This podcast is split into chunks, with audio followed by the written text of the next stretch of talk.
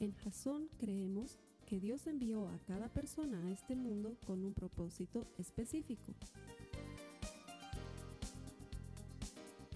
Nuestra misión es ayudarte a que tengas una relación personal con Jesús y a través de ella encuentres ese propósito para tu vida. Queremos ayudarte a alcanzar ese propósito. Es nuestra oración que este podcast te ayude a tener visión, a tener jazón.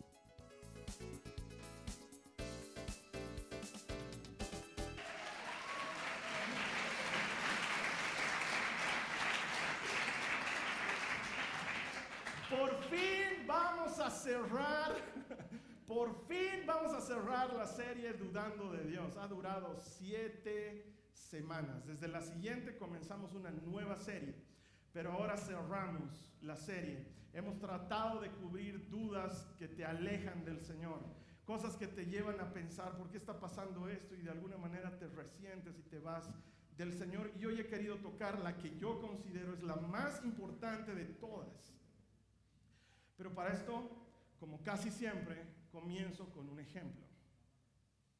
¿Alguna vez te has enterado de una fiesta súper exclusiva a la que no te han invitado?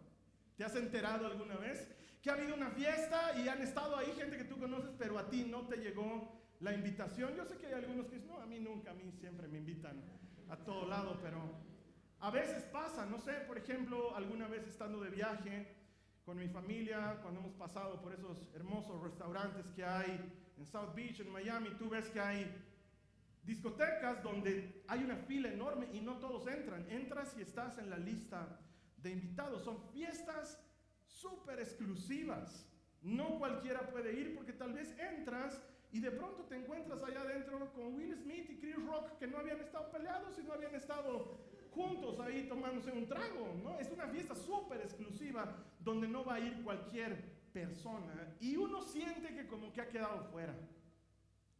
Uno siente que eso no es para uno, ¿no? Porque si no, me hubieran invitado. Y esa fiesta súper exclusiva aparentemente es la imagen que da la iglesia a muchas personas. Porque pareciera, pareciera, digo, que lo que Jesús te propone es excluyente. Es decir, no conoces algún budista, algún musulmán, algún amigo de esos que vibran alto y que creen esas cosas, que siente que la iglesia como que es excluyente con ellos y ellos son buenos.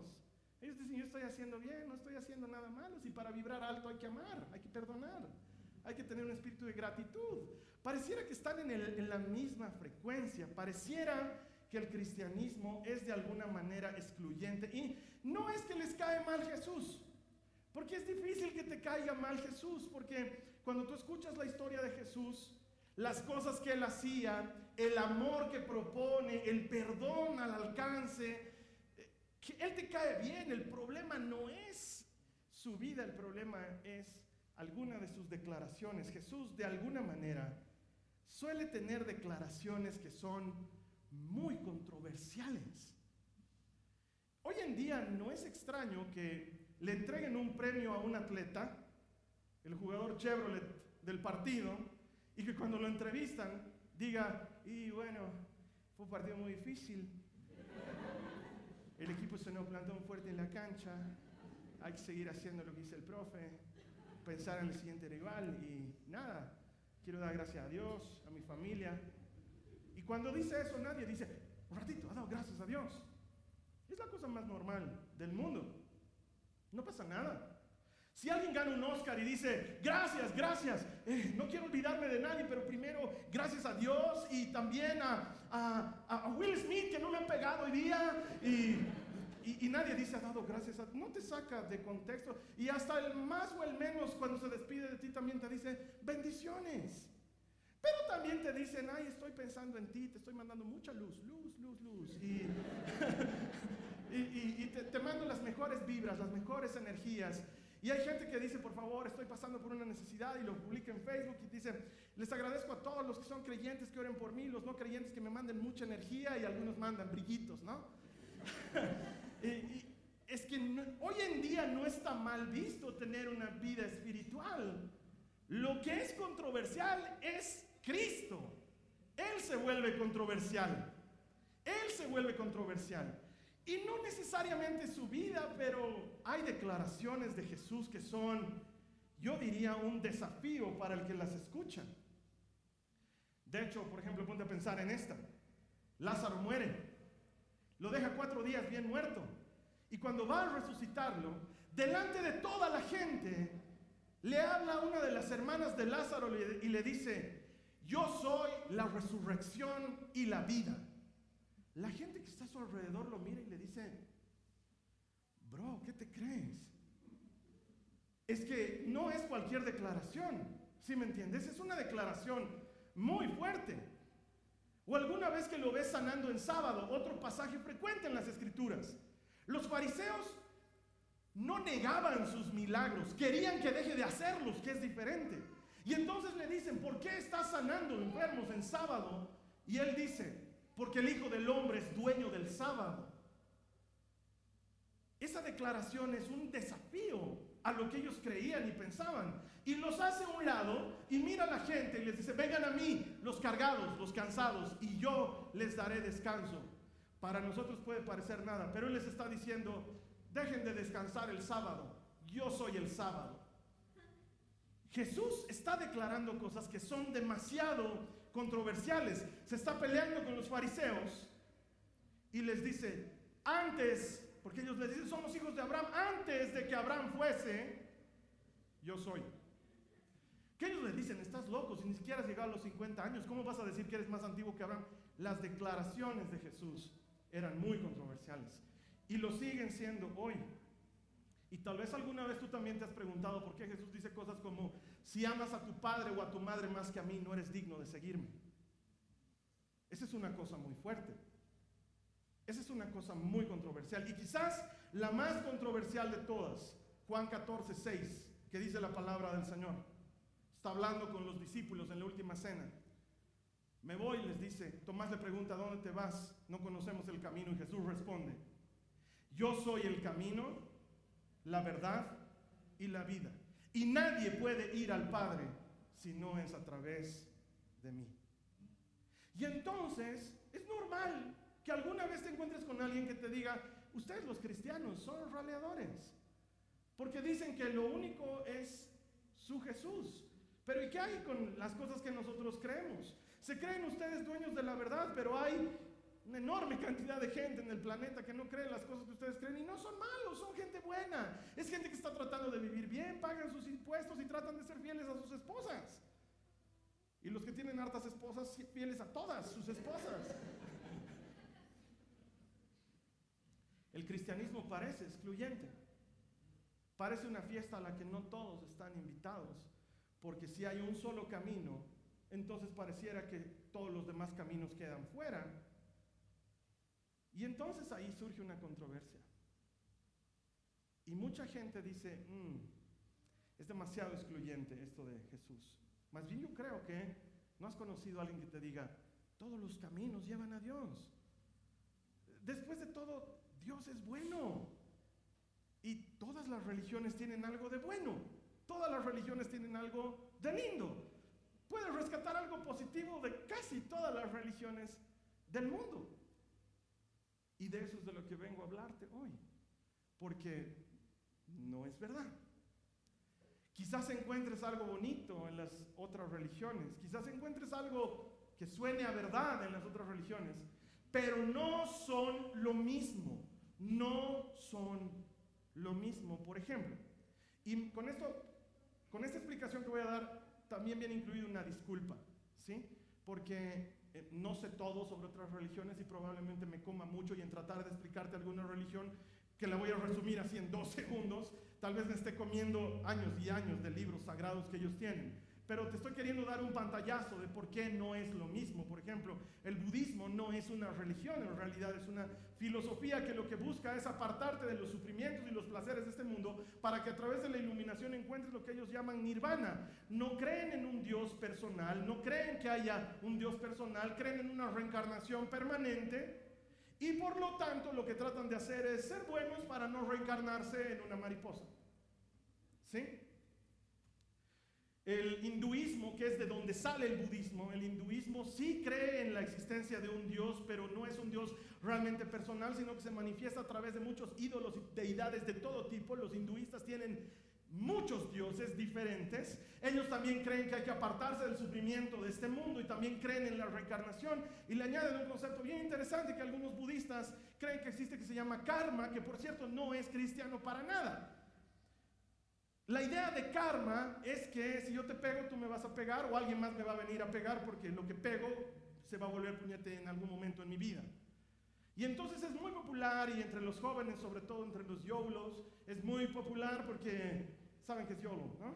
You only live once. Eso dicen mucho los millennials, porque se han dejado se han dejado consumir por la cultura de hoy, entonces para ellos hablar de karma es una cosa muy normal pero es una cosa que no se parece a lo que nosotros creemos o enseñamos. O también están ya no los budistas o los hinduistas, pero sino los musulmanes, el Islam. El Islam es una religión relativamente nueva que ha sido fundada sobre un hombre que se llama Muhammad. Y este hombre Muhammad dice haber recibido una revelación de un Dios llamado Alá. Y este Alá sí es un Dios personal, celoso y destructor, que no quiere que sigas a nada más. Y la única manera de llegar a estar eternamente en la presencia de Alá es a través de ser muy devoto del Islam y cumplir con unas obras exigentes que su misma religión les impone. Algunos dicen, Alá es el mismo Dios de los cristianos. No, lo siento, no lo es. Tendría que tener un serio problema de bipolaridad para que por un lado diga que Jesús es Dios y por otro lado diga que Jesús no es Dios. Sí, entonces definitivamente no es el mismo Dios. Es completamente diferente. Y luego están religiones que no son realmente religiones, pero son movimientos como la nueva era, que está muy de moda hoy en día. La espiritualidad y los ángeles y el mandarle energía a la gente y el vibrar alto y el despertar de la conciencia y el tercer ojo y todas esas cosas que no se parecen en nada a lo que nosotros enseñamos. Las personas que se mueven a través de la nueva era quieren ser buenos, pero su bondad es relativa. ¿Por qué? Porque si es bueno para mí, mientras no te haga daño, aunque no sea bueno para ti, lo voy a seguir haciendo. Y así se mueve la nueva era en todo el mundo y el cristianismo no se parece. Entonces yo hoy, para responder a esta pregunta de si el cristianismo es excluyente, como si no lo supieras, te quiero presentar a Jesucristo. Quiero que lo consideres por un momento en toda la potencia de lo que es Él. Y para eso quiero pedirte que primero consideres su ministerio, las cosas que Él hizo durante su vida pública. El ministerio de Jesús no fue privado, sino que fue público. Lo manifestó delante de miles de testigos. De lo que Jesús hizo hay testimonios no solo en la Biblia, sino en cientos de escritos que testifican de la época. Su ministerio consistía en que los pecadores son bienvenidos. En la mesa de Jesús estaban sentados publicanos, estaban sentadas prostitutas, estaban sentados todos los pobres, los marginados, los que nadie tenía en cuenta, mujeres y niños incluidos, porque en la época de Jesús las mujeres y los niños eran excluidos. Y él le abría las puertas de lo que hacía a cualquiera. El ministerio de Jesús se ha caracterizado por obras extraordinarias. Él hacía milagros poderosos. Y claro, ahora entiendo, ¿cómo no vas a amar a Jesús? Si cuando estás cerca de Él, siempre hay comida, a veces se pasa de buen tipo y multiplica hasta el vino y la gente se queda hasta altas horas de la noche celebrando y festejando porque Él estuvo invitado a la fiesta. Pero no solamente hace esas cosas, suele sanar a las suegras de algunas personas. E incluso si la gente se ha muerto, la resucita. Es decir, ni siquiera la muerte es un problema para Jesús, sino que incluso la muerte no es algo que lo detenga. Es tan poderoso que hasta se da el lujo de caminar sobre el agua para llegar a darles alcance a sus discípulos. Y pareciera que dentro de lo que está haciendo, dentro de su ministerio, nada es imposible para él. Le devuelve la vista a los ciegos, hace que los sordos escuchen, hace que los mudos hablen, hace que las familias se encuentren unas con otras, trae esperanza y trae salvación y su ministerio está caracterizado por lo sobrenatural, al grado de que los mismos demonios reconocen su ministerio. ¿Y cuántas veces encontramos en las escrituras que alguien le dice, alejate Jesús porque nos estás viniendo a atormentar? Porque Jesús no solamente sana, no solamente perdona, sino que hasta libera. Nada es imposible para Él. Mira lo que dice Marcos en el capítulo 2, los versos 16 al 17. Dice, cuando los maestros de la ley religiosa, que eran fariseos, lo vieron comer con los cobradores de impuestos y otros pecadores, preguntaron a los discípulos, presta atención a esta frase, ¿por qué come con semejante escoria? ¿Por qué come con semejante escoria? Cuando Jesús los oyó les dijo, la gente sana no necesita médico. Los enfermos sí. No he venido a llamar a los que se creen justos, sino a los que saben que son pecadores. A mí esa no me parece una declaración excluyente. Me parece absolutamente incluyente. Los fariseos de su época no se quejaban de los milagros. Lo que querían era que deje de hacer milagros.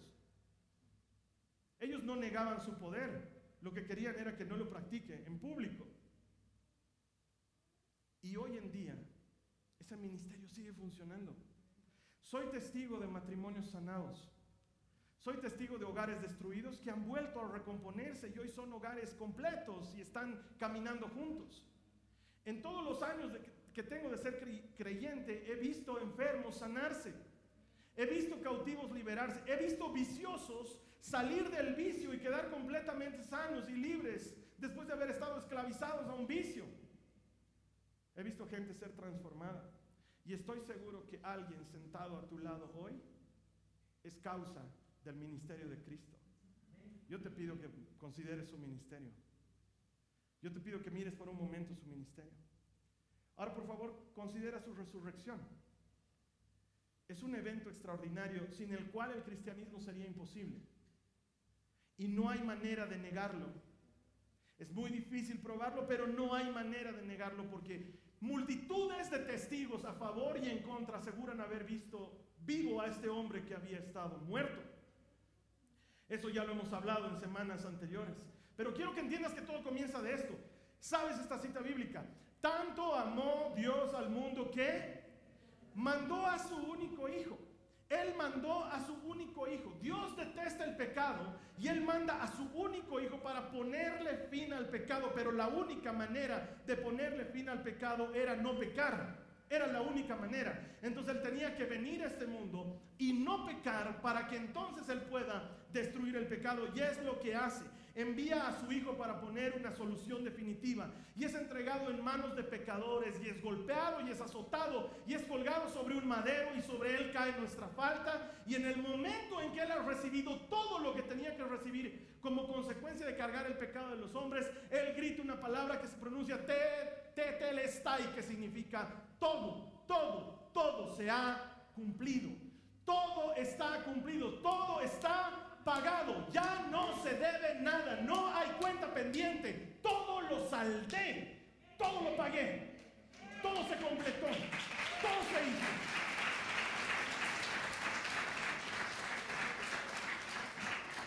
Y con un fuerte grito murió. Y entonces el lugar entero tembló. Y el centurión que estaba a su lado, que entendé esto, no solamente no era cristiano, sino que era absolutamente contrario a los judíos y a todo lo que ellos hacían. El más gentil de todos los gentiles ahí, y no de gentileza, sino de, extra, de extraño, de extranjero, de que no pertenecía a ese momento. Es el que dice, ciertamente este era el Hijo de Dios. No lo reconocieron los suyos pero los que lo reconocieron recibieron el derecho de ser hijos de Dios. Pedro dice en los Hechos de los Apóstoles, en el capítulo 3, en el verso 15, cuando está hablando con los judíos, les dice, ustedes mataron al autor de la vida, pero Dios lo levantó de los muertos.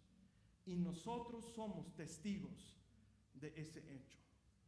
Ahora, alguien puede venirme a decir, pero Carlos Alberto, la misma Biblia dice que se robaron el cuerpo del sepulcro y que lo escondieron. Ahora, yo quiero decirte, así con, con la mano en el pecho. ¿En serio crees que 11 campesinos y unas cuantas mujeres pudieron desafiar a todo un escuadrón de soldados romanos sin armamento contra los que sí estaban armados?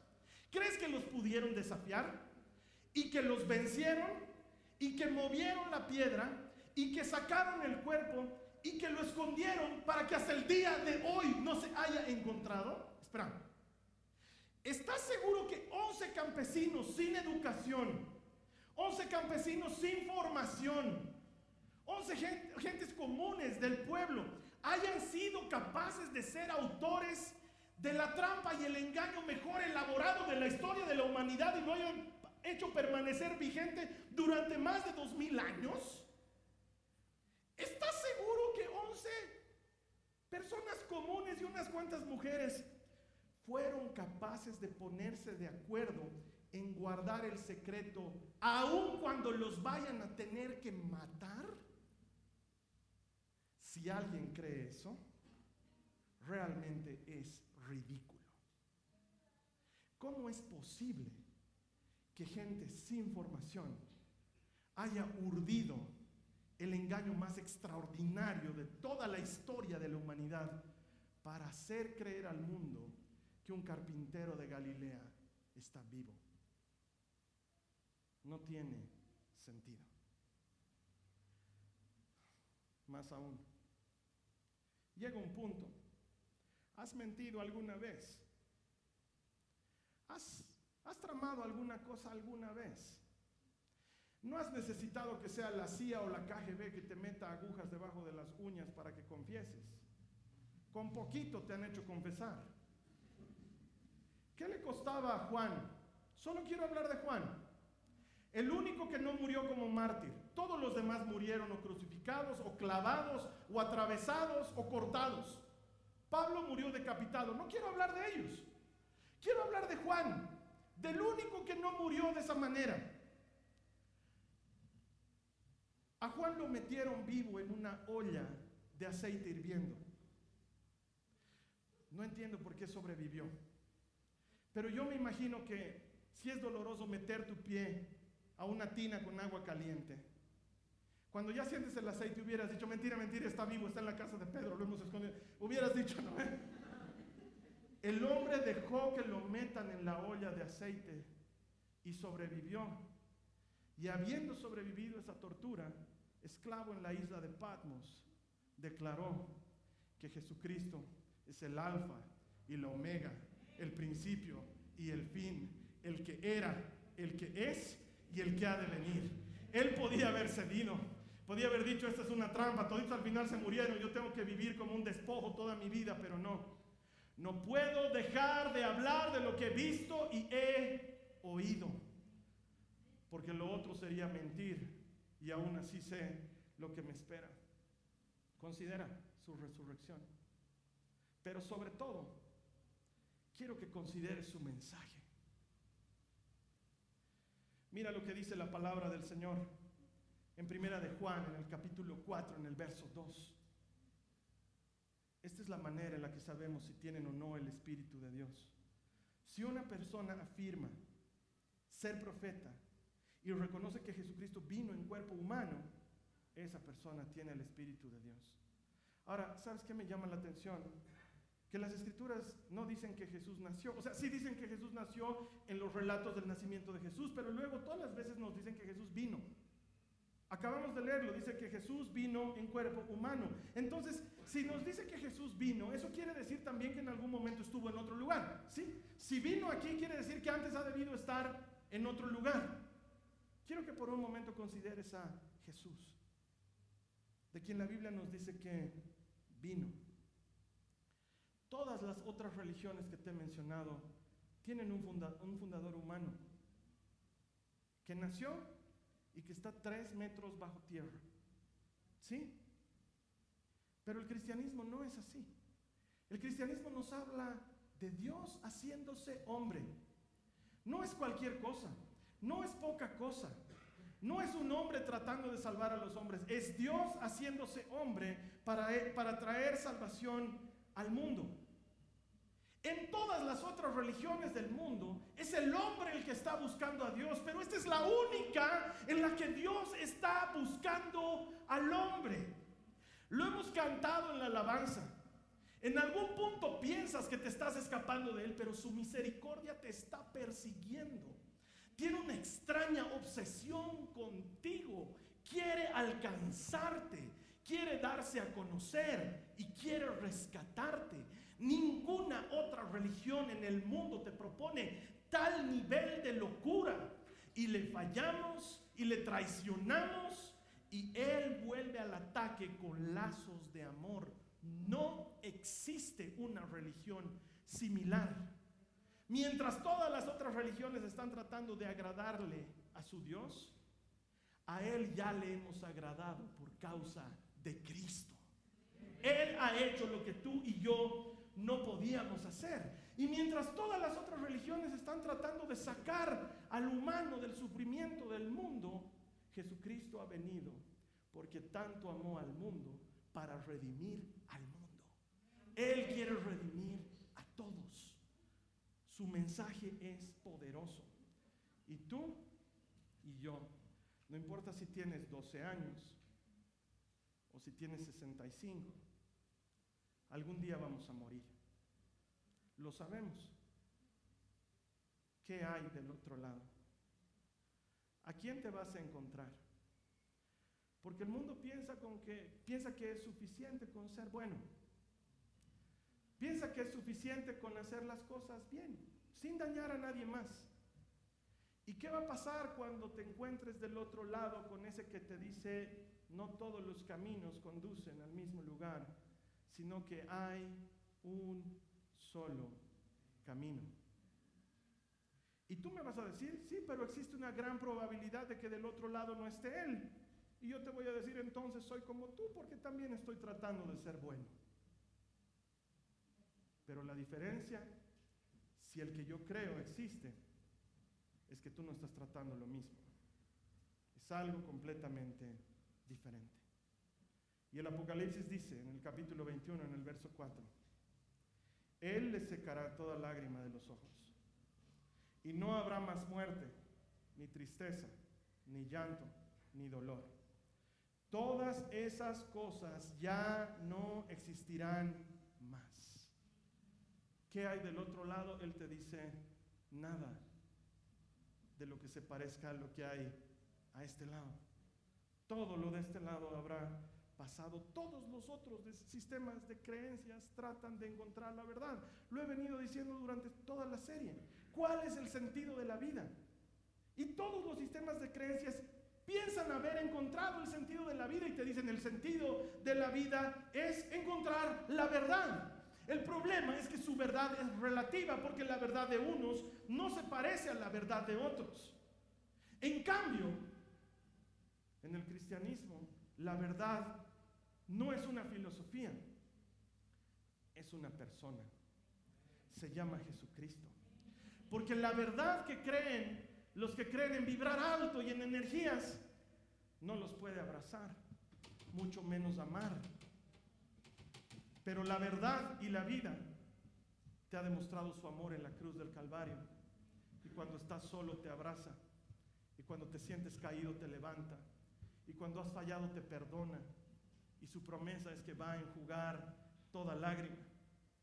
Entonces, cuando todos los sistemas de creencias fallan, dicen probaremos con el amor. Pero el amor que proponen es subjetivo y es egoísta y es envidioso y tarde o temprano el que te promete amor luego te falla en el amor. Pero en el cristianismo el amor no es una promesa. El amor es una persona. Porque dice la palabra de Dios que Él es amor. Él no te ama, Él es amor. Todo lo que hace es amor. Todo lo que hace es amor. Y esa es la razón por la que muchos se dan por vencidos y se vuelven amargados. Porque ni la verdad ni el amor los transforma. Porque la verdad y el amor que proponen no tiene pies ni cabeza. Pero hubo un hombre que no era solo un hombre, sino que afirmaba ser Dios mismo, que dijo, yo soy el camino y la verdad y la vida. Y nadie viene al Padre si no es a través de mí. Y su declaración más controversial es la invitación más abierta que puedes escuchar en tu vida. Porque sabes qué, mi hermana, mi hermano, solo hay tres posibilidades. O Jesús estaba loco al decir tal cosa, o era un mentiroso, o por descarte era quien decía ser. Si estaba loco, ¿cómo es posible que a través de la historia miles de millones de personas sean capaces de atestiguar que el mismo carpintero de Galilea transformó sus vidas? Un loco no hace eso. Un loco no genera pasión de multitudes a través de miles de años. Entonces descartemos eso. Es muy poco probable que haya estado loco. Pero quizás haya sido un mentiroso. Quizás vino a ofrecernos una eternidad a su lado y en realidad no era verdad. Lo que me resulta extraño es que 11 de los 12 que comieron con él, vivieron con él y vieron todo lo que hizo, hayan sido capaces de haber comenzado como cobardes y terminar dando su vida por una mentira me resulta muy difícil de creer. Es más, Pablo lo dice de la, siguiente manera. Algunos darían su vida por alguien bueno, pero nunca por alguien malo. Sería muy difícil que gente de pueblo haya dado su vida por una mentira, que la hayan sostenido. Yo me imagino estar dando mi vida por una mentira y en el momento más duro mis hijas, mi esposa me dirían, ya parala, Carlos Alberto, parala, nos vas a dejar huérfanas, me vas a dejar viuda. Tenían familias, se debían a sus casas y lo dejaron todo. Pedro le dice, ¿y qué hay de nosotros que lo hemos dejado todo por seguirte? Si hubiera sido un mentiroso no tiene sentido. Tú en cuanto te enteras de una mentira, te sales de esa mentira. ¿Cuántos han sido estafados por uno de esos negocios que te promete que vas a ganar plata en poco tiempo y te metes y metes tus ahorros y metes a tu familia? Cuando te muestran que es mentira, ¿sí allá adentro? Todo el mundo se sale, pero este supuesto mentiroso sigue teniendo adeptos en los cuatro puntos cardenales de este mundo. Sigue teniendo cada día gente nueva que se suma Gente que dice me ha transformado, gente que dice me ha sanado, gente que dice me ha liberado, gente que dice no es mentira, es verdad, existe y funciona. Entonces, si no era loco y no es mentiroso, debe ser quien dice ser. El camino, la verdad y la vida. Es excluyente lo que tú crees, Carlos Alberto. Jamás. Todos son bienvenidos. Todos. Todos sin excepción. Carlos Alberto, pero yo he pecado mucho. Bienvenido al club. Carlos Alberto, yo he traicionado y he fallado. Bienvenido. Bienvenido. Pero Carlos Alberto, yo no lo merezco. No tengo el estatus social. No importa el estatus social. Todos son bienvenidos. Las puertas están abiertas. El camino es plano. Venga todo aquel que quiera beber gratuitamente del agua de vida que yo les doy y brotará de su interior ríos de agua viva. Si alguien dice esta es una fiesta exclusiva a la que no todos están invitados, no ha entendido el mensaje.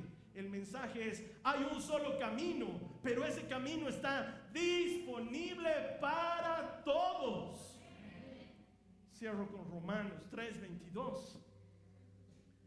Dios nos hace justos a sus ojos cuando ponemos que nuestra fe en Jesucristo.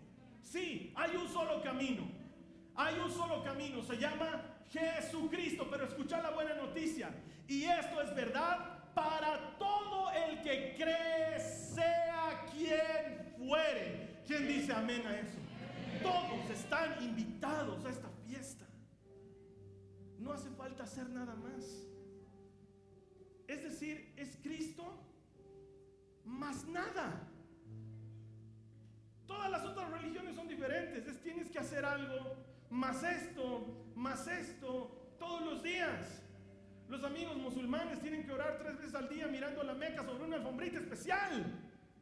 Aquí es Cristo más nada. No es Cristo más venir a la iglesia, no. Quiero que vengas a la iglesia, pero te estaría mintiendo si te digo que es Cristo más la iglesia. No es Cristo más la iglesia, es Cristo más nada. Algunos quisieran que sea Cristo más una poderosa ofrenda.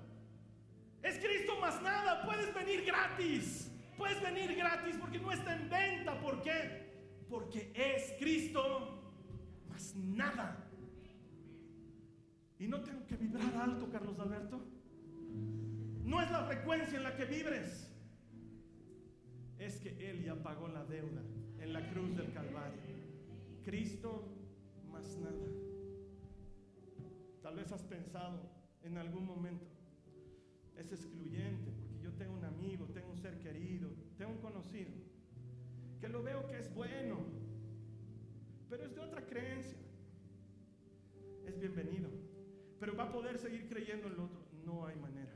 Y te puedo asegurar esto. No es por algo que tú haces. Pero es como esa canción que algunas veces los chicos tocan al final de la reunión. Es imposible chocarse contra su cruz y seguir siendo igual. Es imposible. Cuando lo conoces, te cambia. Te cambia para siempre. Y quizás tú me digas, pero Carlos Alberto, a mí mucho no me ha cambiado. Y yo voy a decirte, ¿qué rayos haces en una iglesia un sábado por la noche? Si eso no es un cambio, hermana, hermano, no sé qué sea un cambio. Es imposible chocarse contra su cruz y seguir siendo igual. No se puede, no se puede, no se puede. Así que a mí no me preocupa. Ven, pero voy a tener que dejar de creer. Él se va a encargar. Él es el camino, yo no soy el camino, Él es el camino. Cuando encuentras el camino, ¿para qué quieres ir por otro camino? No tiene sentido. Una vez que encuentras al camino, que encuentras a la verdad y que encuentras la vida, ya para qué quieres muerte, ya para qué quieres las mentiras, ya para qué quieres ir por otro lado. Él tiene todo lo que tú necesitas. ¿Sabes qué? Parece una fiesta VIP. Parece que hubiera una fila larga y que no se puede entrar es que yo creo que la fiesta del reino va a estar reventando de gente y hacerlos entrar en orden está medio complicado. Acércate a la puerta. Que por cierto, la puerta es Cristo. Siempre les digo a los, a los alumnos de la escuela bíblica, los judíos nos deben odiar porque para nosotros Cristo es todo. La puerta es Cristo. Y el que está en la puerta no es Pedro, es Cristo. y el que tiene la lista, el libro de la vida en sus manos es el Cordero, es Cristo.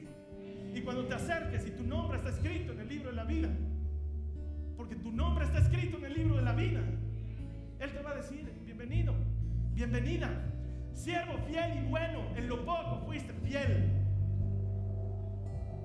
en lo mucho te pondré. Entra, todos los que creen son bienvenidos. No conozco Esta ha sido una producción de Jason Cristianos con Propósito. Para mayor información sobre nuestra iglesia o sobre el propósito de Dios para tu vida, visita nuestro sitio web www.jason.info. Allí encontrarás muchos recursos para animarte en tu relación con Dios, enseñanzas, nuestro blog, prédicas y mucho más. Te lo deletreamos www.jaz on.info. También puedes visitarnos en nuestro sitio en Facebook www.facebook.com facebook.com barra. Que Dios te bendiga abundantemente. Muchas gracias.